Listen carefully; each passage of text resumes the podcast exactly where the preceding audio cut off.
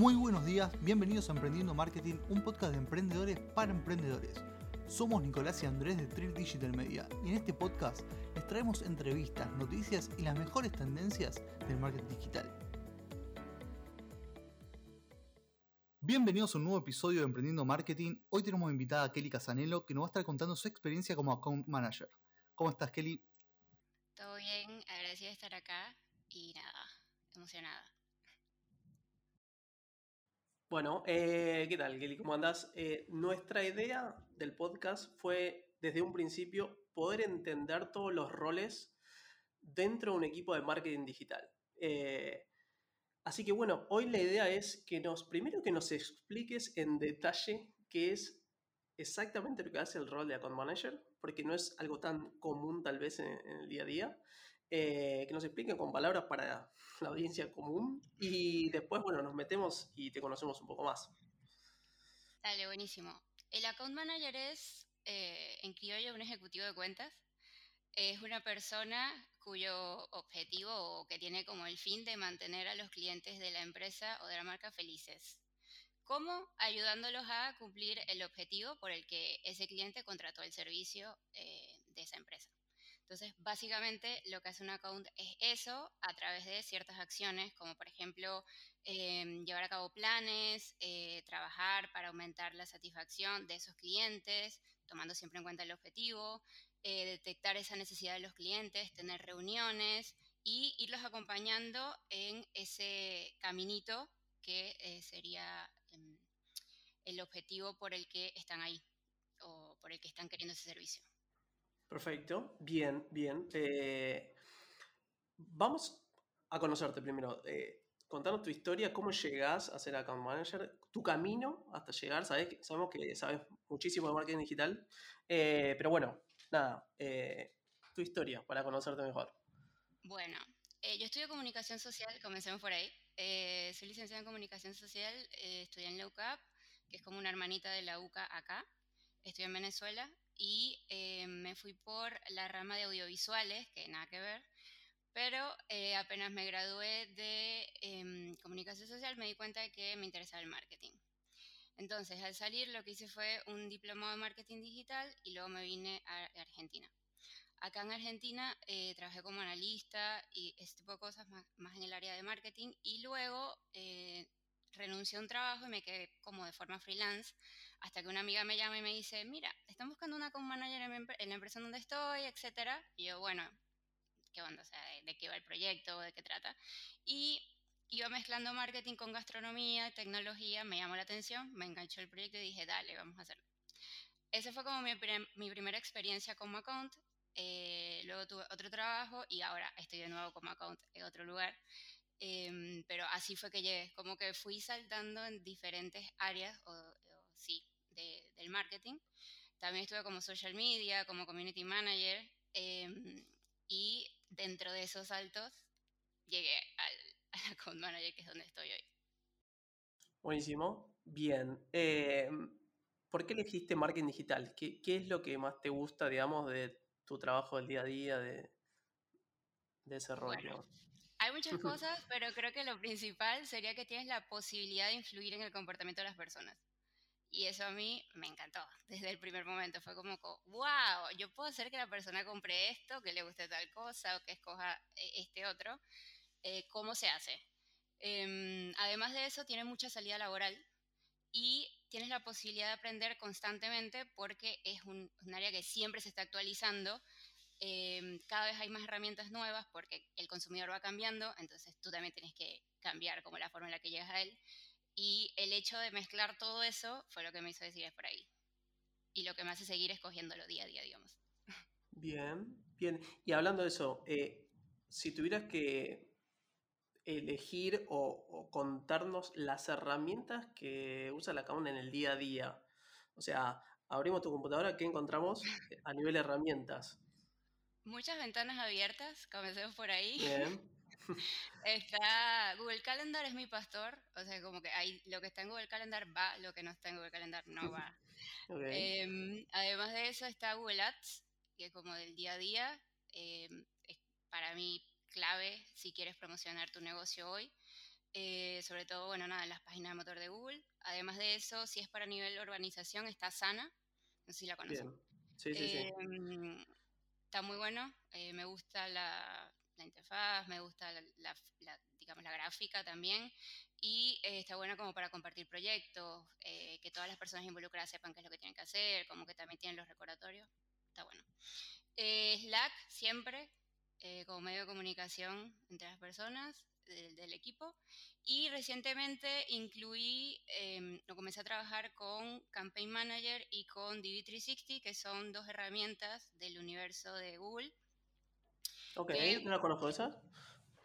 Eh, sí, creo que no son tan populares, pero porque como que no son para todo tipo de negocios, están más enfocadas hacia los grandes negocios o las grandes empresas, digamos, grandes marcas. Y de hecho, el GMP, que sería como el Google Marketing Platform, está dividido en dos. Eh, para las pequeñas empresas, como que recomiendan Analytics, eh, Data Studio, quizás Tag Manager, y si te metes en la otra sección, que es de las grandes empresas, entonces ahí se incluyen Campaign Manager y DB. Em, que sería lo que, lo he venido usando últimamente. Campaign Manager es un ad server en español es como una tecnología donde se administran los anuncios que hace a nivel digital. Y DV360 es un DSP que es como una plataforma en donde tú compras el inventario, eh, donde vas a anunciar tus anuncios, a la redundancia. Em, la diferencia entre DV360 y Google Ads, que es algo como que, ajá, pero para eso no tengo Google Ads, no, no es como lo mismo. Eh, la diferencia es que en Google Ads aparece solamente en el universo Google eh, digamos, en las redes o el inventario que tiene Google, y en DV360 apareces en todo, puedes aparecer en cualquier lugar. Em, o sea que, digamos, de las que conocemos nosotros, te contamos. Eh, nuestro público va muy orientado, digamos, a lo que son emprendedores, los oyentes, la mayoría son emprendedores, pero nos interesa este rol eh, ¿Por qué? Porque cuando empezás a escalar en realidad, no solo en las agencias, sino en un montón de, trabajos, sobre todo digitales, eh, o no tanto, nos parece que este rol ya empieza a tomar como una relevancia muy importante porque se te empieza a perder el control, digamos, ¿no? No sé, nosotros pensándolo a nivel agencia, por ejemplo, es, empezás a tener clientes, clientes, clientes, clientes, es como que vos serías como la conexión entre el cliente y la empresa directa, digamos, eh, y que como que absorbes todo el proyecto. Es decir, todos los recursos que tiene la agencia los terminás como unificando y transmitiéndolos al cliente y sos como la responsable de la cuenta. Entonces me parece como eh, súper interesante eso, porque uno lo ve como algo lejano incluso, pero a veces tal vez siento como que el rol de account te puede resolver un cliente que no, o no tenés tanta llegada o no tenés tanto control, tal vez. Entonces, en ese sentido nos parece súper clave.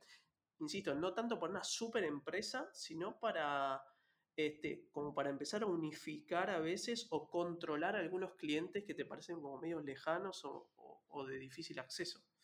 Em, no sé, me hace idea. Sí, aparte tener eh, presente bien los objetivos todo el tiempo, que eso es lo que a veces cuando un equipo trabajan todos separados, es muy difícil de llevar eh, presente todo el tiempo los objetivos que hay que cumplir. Eso es lo que tu rol, básicamente, es como guiarlos y tenerlos perfectos. Es como están, digamos, ustedes que tienen la agencia y tienen un montón de clientes, en algún punto tienen que delegar porque son muchos y la cabeza, bueno, por más de que todo hay que delegar.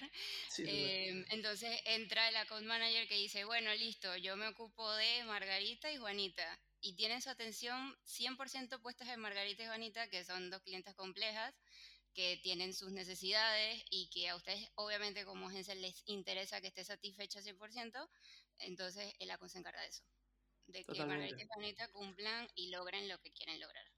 Tenés que saber de todo, básicamente, porque tenés que entender todos los roles adentro de, la agencia y, también tenés que entender como el modelo de negocio, las necesidades y todo del cliente, o sea, son como todo, básicamente. tenés, que, hacer todo.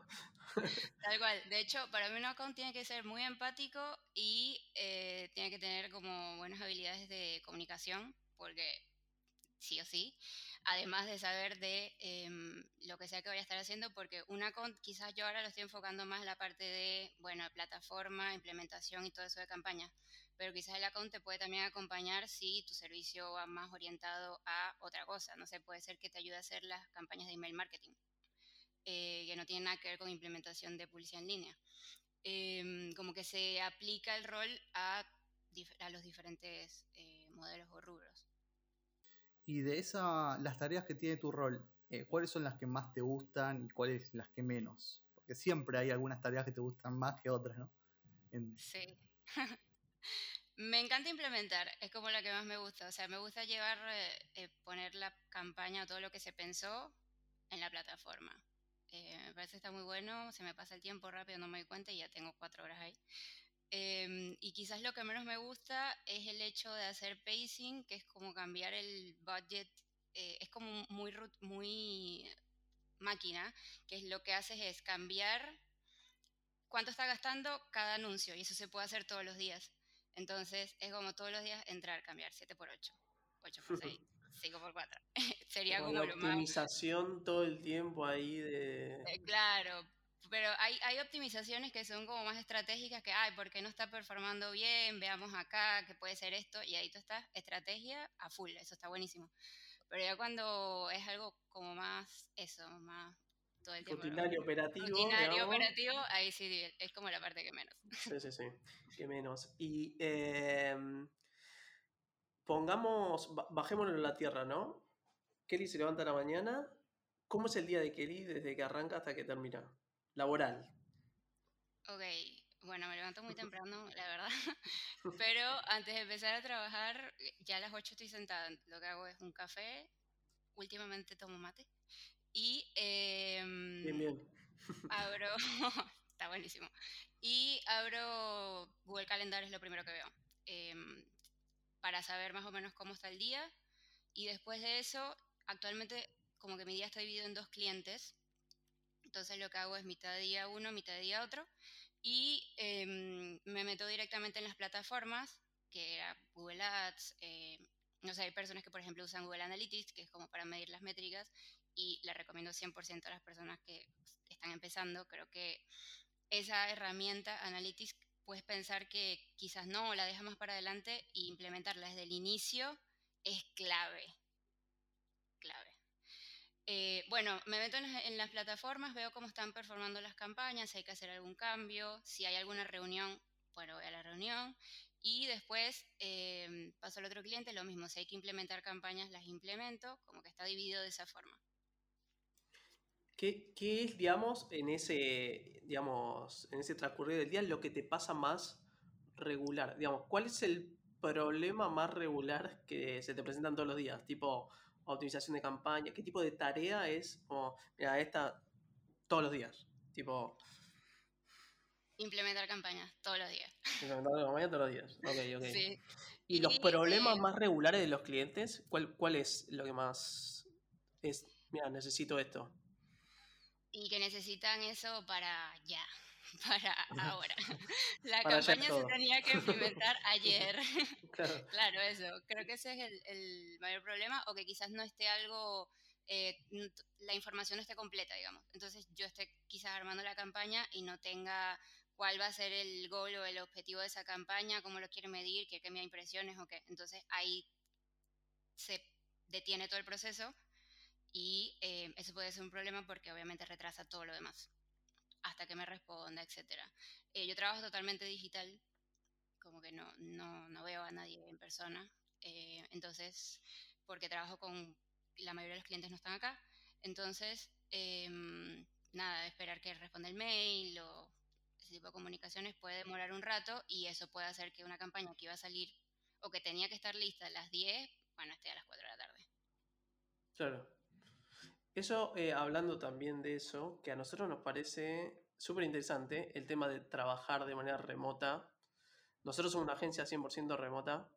Eh, y a veces eh, cuando, por ejemplo, e, el equipo está descentralizado, digamos, tenés alguien del equipo está en un lugar y otro en otro lugar y muchas veces hay un tema también de que los clientes se encuentran en otro lugar, diferente uso horario, diferente costumbre, diferente lenguaje, por más que hablemos, digamos, todos en inglés, no es lo mismo comunicar, hasta en una campaña, digamos, no es lo mismo comunicar algo de cómo se usa, por ejemplo, en Estados Unidos que en el Reino Unido, no sé, por decirte.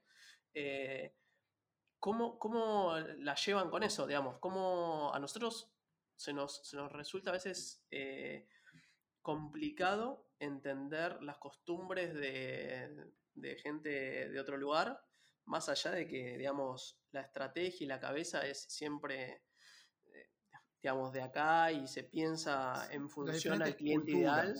Las diferentes culturas pasan. Bueno, la realidad es que relacionado a eso, nosotros no hacemos lo que serían los creativos, que es donde eh, quizás influye mucho el tema cultural porque no se utilizan las mismas frases o los términos van cambiando, o quizás lo que aquí puede ser más llamativo o un icono, en Estados Unidos no tienen idea de quién es. Em, entonces, directamente lo que es la creatividad del anuncio, la imagen, video, banner, etcétera, lo envía el cliente. ¿Qué sucede? Muchas veces hay agencias en el medio, es decir, que no trabajamos con el cliente em, como cliente final, sino que trabajamos con agencias y esas agencias que sí están en el lugar de donde está el cliente final, eh, entonces se encargan de enviarnos todo para que nosotros simplemente llevemos este otro, este, este otro lado, porque sí, existe eso de que quizás el cliente tiene ciertas manías o quiere comunicarse de cierta forma, o el horario, Em, entonces, nada, lo resolvemos de esa manera, teniendo un punto eh, de contacto directo con el cliente en ese país.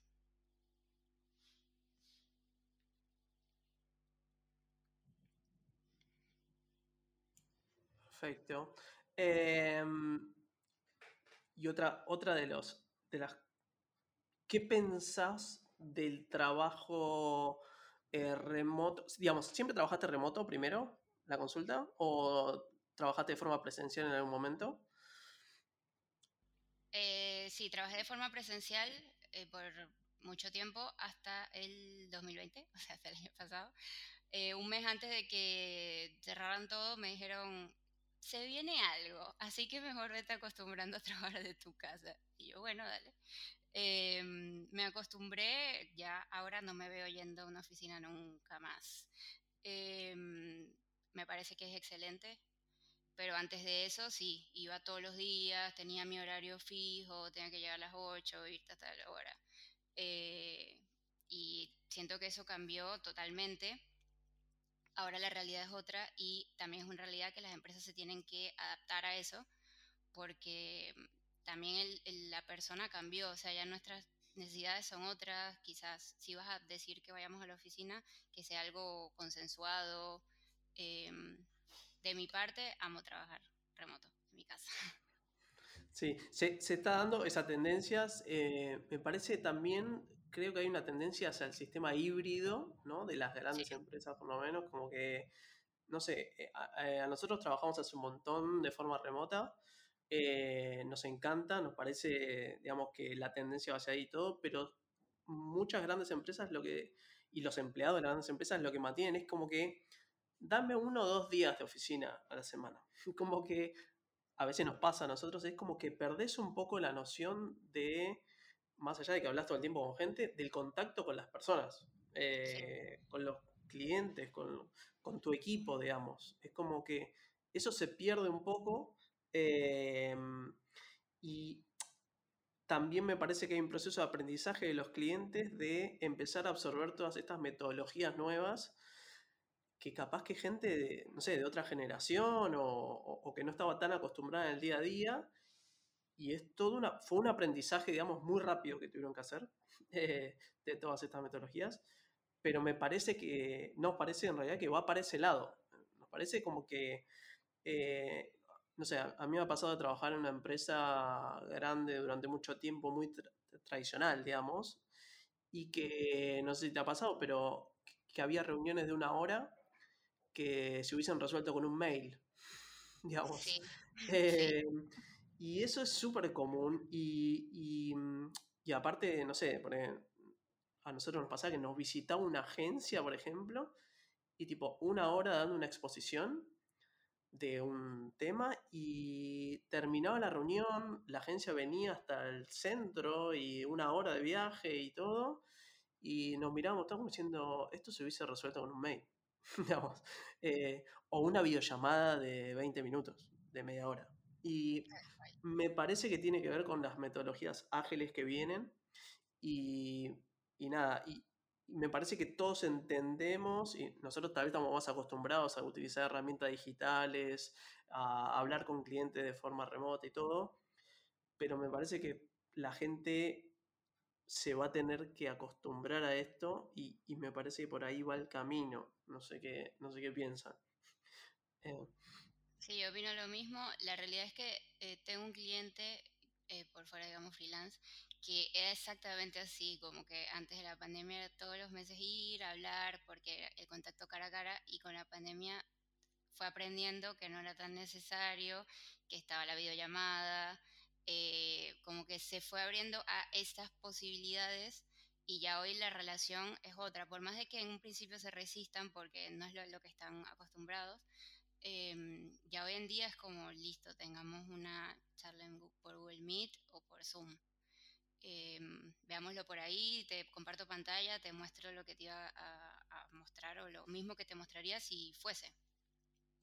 sí, sí, eh, totalmente. Algo que quiero tocar de eso es que em, a partir de la pandemia me imagino que tu rol, que es justo cumplir los objetivos, en todos los negocios fueron rotando mucho, modificándose a, a consecuencia de la pandemia. ¿Cómo, ¿Cómo, te viste en ese momento? Eh, ¿Cómo se vieron los negocios que seguramente no estaban preparados para un cambio tan grande? ¿Y cómo se puede prevenir eso?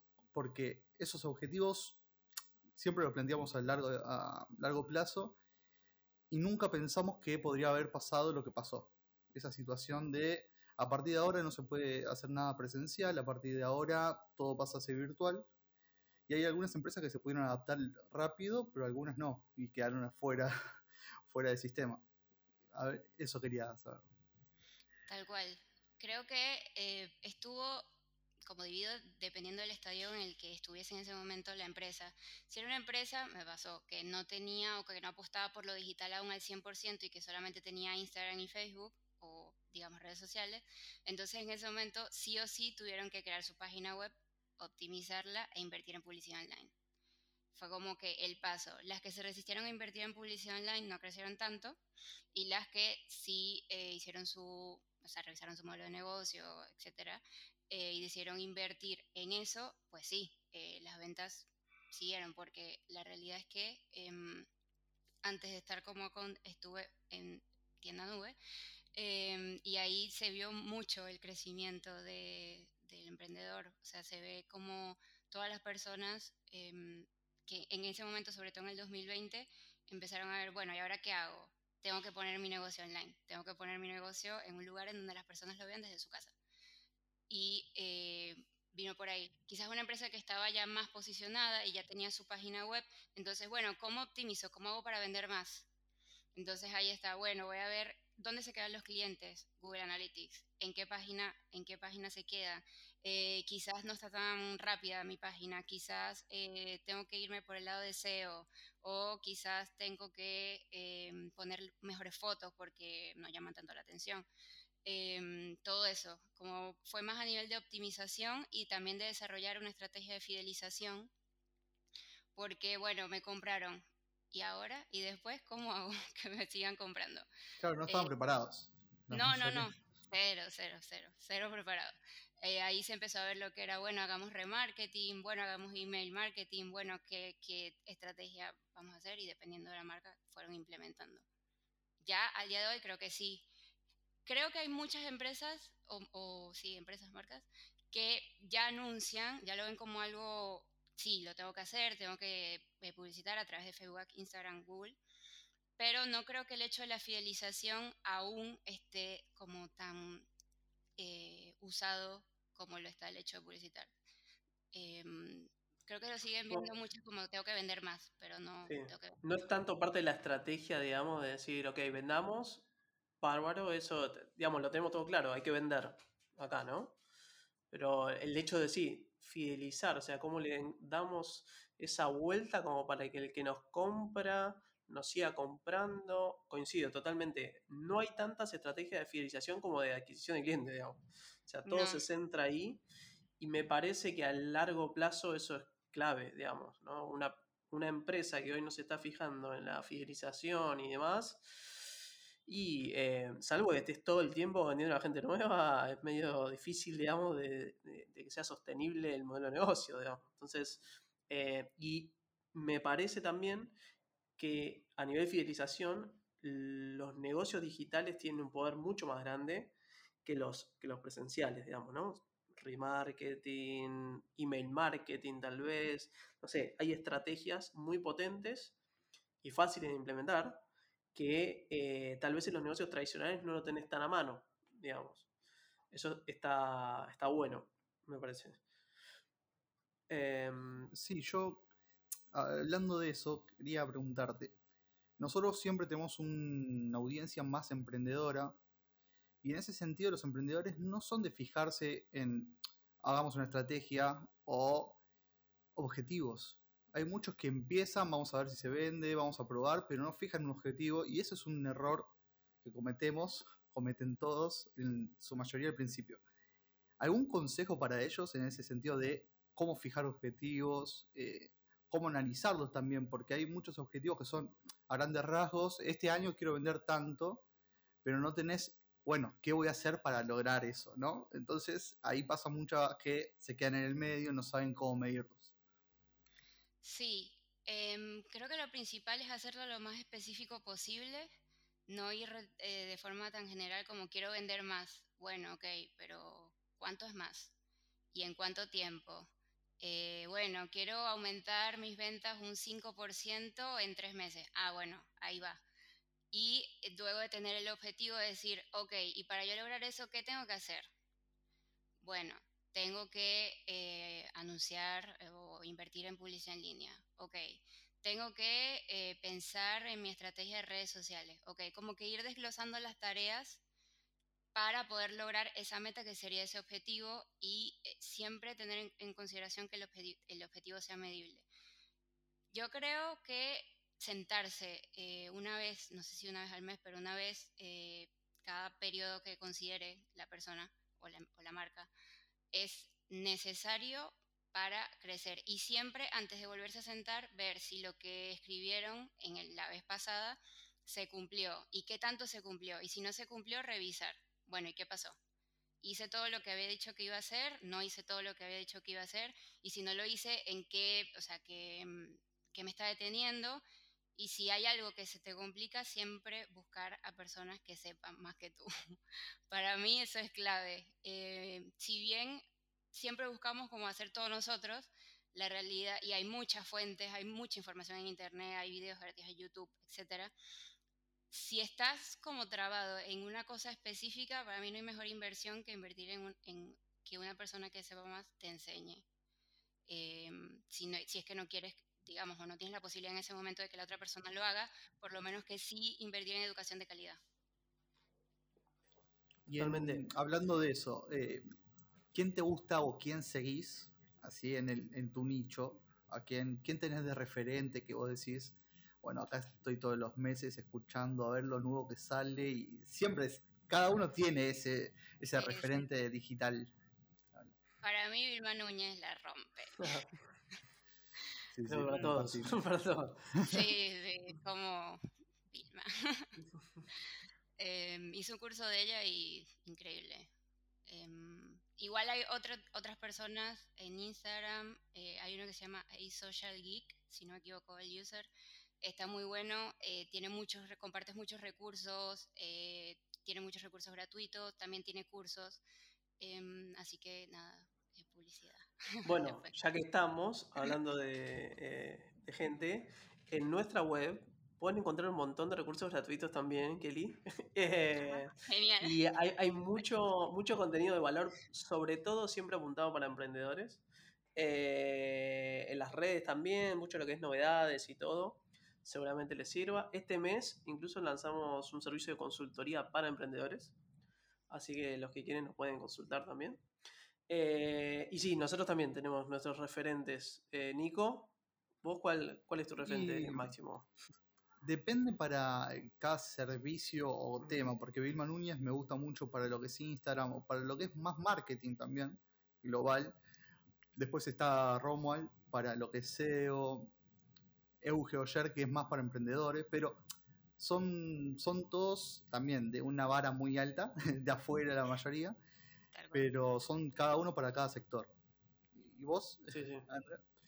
No, yo también. Eh, Euge Oyer para lo que es eh, todo lo que es emprendimiento, negocios. Bueno, Romo al SEO para mí es la cabeza de SEO.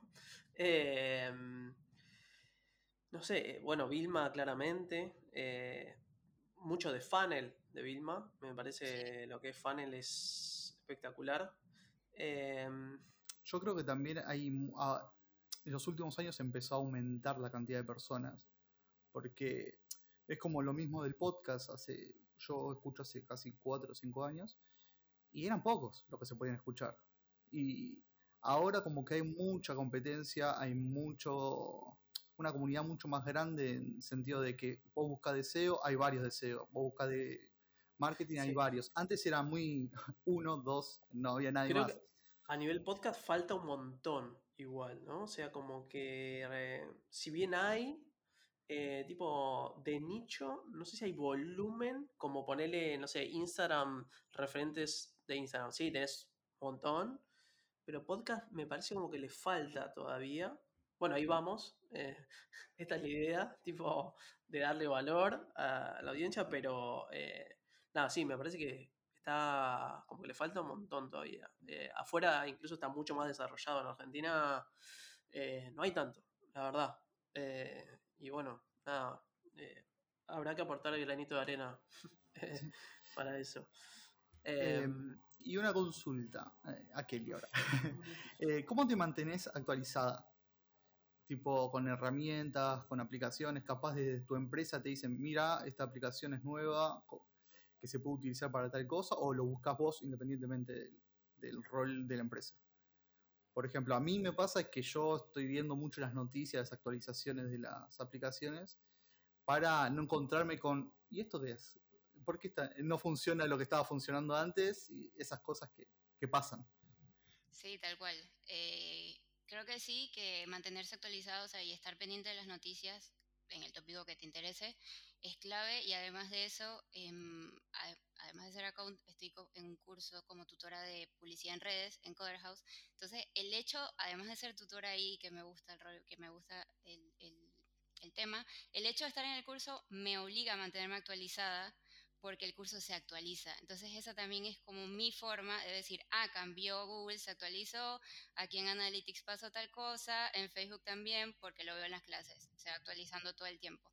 Y desde la empresa también tenemos como un espacio de novedades en donde si pasa algo nuevo, ah, bueno, ahora en Pinterest puedes hacer tal cosa o en LinkedIn puedes hacer esto, ellos también nos van mandando como pequeñas notas o eh, programan algún tipo de entrenamiento si ven que es algo importante que tengamos que manejar. Está bueno, eso. sí. está bueno. Em, pero bueno, creo que estamos. ¿Cómo te sentiste, Kelly, en la entrevista? Súper cómoda. Bien, buenísimo, buenísimo, es la idea. Em, te preguntamos todo, ¿faltó algo? ¿Se te ocurre que te podemos haber preguntado? ¿Algún consejo que quieras dar a los emprendedores? Sabemos que tu rol eh, es para, más para una empresa más grande que para un emprendedor que recién empieza pero me parece que hay, que tenerlo en cuenta. Los objetivos es algo que fallamos, ahí me pongo en el lugar como uno de los emprendimientos, cuando uno empieza, fallamos mucho en eso, en fijar objetivos como yo lo...